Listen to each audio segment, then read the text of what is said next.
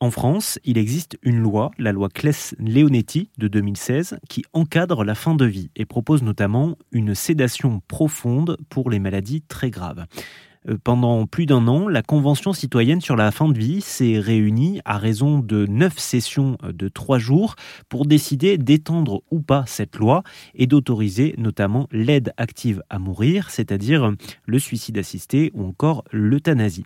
Ça n'existe pas encore en France, mais c'est possible dans certains pays comme la Belgique notamment. J'ai pu rencontrer Léo, l'un des 184 citoyens tirés au sort, et je lui ai demandé de nous résumer ce qui se trouvait dans le rapport qui a été remis au gouvernement et qui devrait normalement servir de support pour un texte de loi.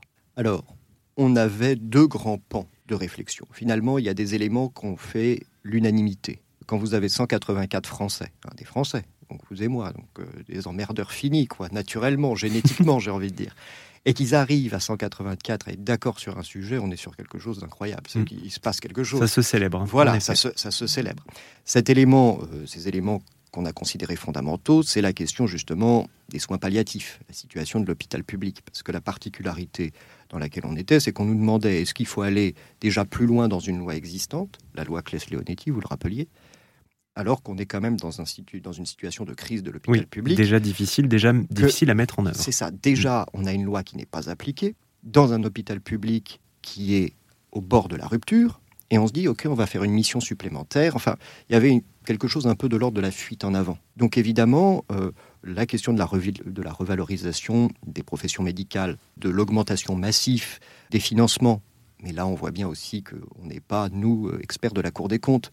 Donc sur les soins palliatifs, on voyait très bien les carences d'un système où il y a des territoires qui ne sont pas couverts en lits de soins palliatifs. Sachant que la question des structures, des EHPAD, des soins palliatifs, vont être le ciment sur lequel va euh, se construire potentiellement la question de l'aide active à mourir. Si vous avez déjà des fondations qui sont dans un état désastreux, ça vous donne une idée de ce qui va advenir après. Il ne va mhm. pas y avoir de miracle. Donc ces éléments, on les a identifiés, nous, dans la Convention, et ça a été le premier pan qui est dans notre rapport, c'est de dire, voilà, il faut renforcer les soins palliatifs. Il n'y aura pas une aide active à mourir, il n'y aura pas d'accès au suicide assisté ou à l'euthanasie qui se fera dans de bonnes conditions si nous n'avons pas un hôpital qui est dans de bonnes conditions. Le deuxième élément de notre rapport, en revanche, qui était beaucoup plus clivant, c'est quand on s'est penché sur la question à proprement parler du oui ou non. Est-ce qu'on ouvre l'aide active à mourir? À titre personnel, vous me demandiez, j'ai fait partie des 23% qui étaient contre. Mais vous avez une majorité de citoyens, c'est le jeu démocratique, c'est le fait majoritaire, qui euh, se sont exprimés en faveur de l'ouverture. Et là, il faut bien voir que, comme je vous le précisais il faut distinguer euthanasie, il faut distinguer suicide assisté. Et donc, cette ouverture, en fait, il y a beaucoup de différences dans la façon de l'envisager.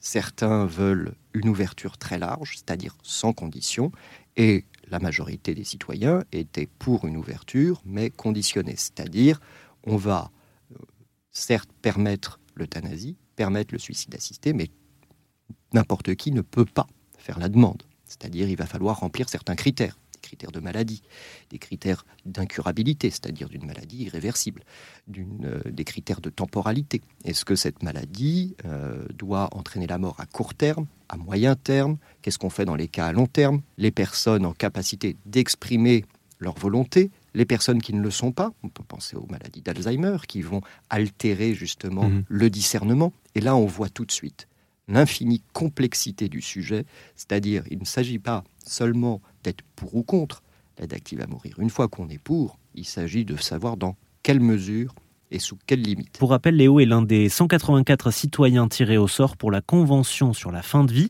Si vous souhaitez en savoir plus, d'autres versions de cet entretien qui vont plus loin sont disponibles sur rzn.fr.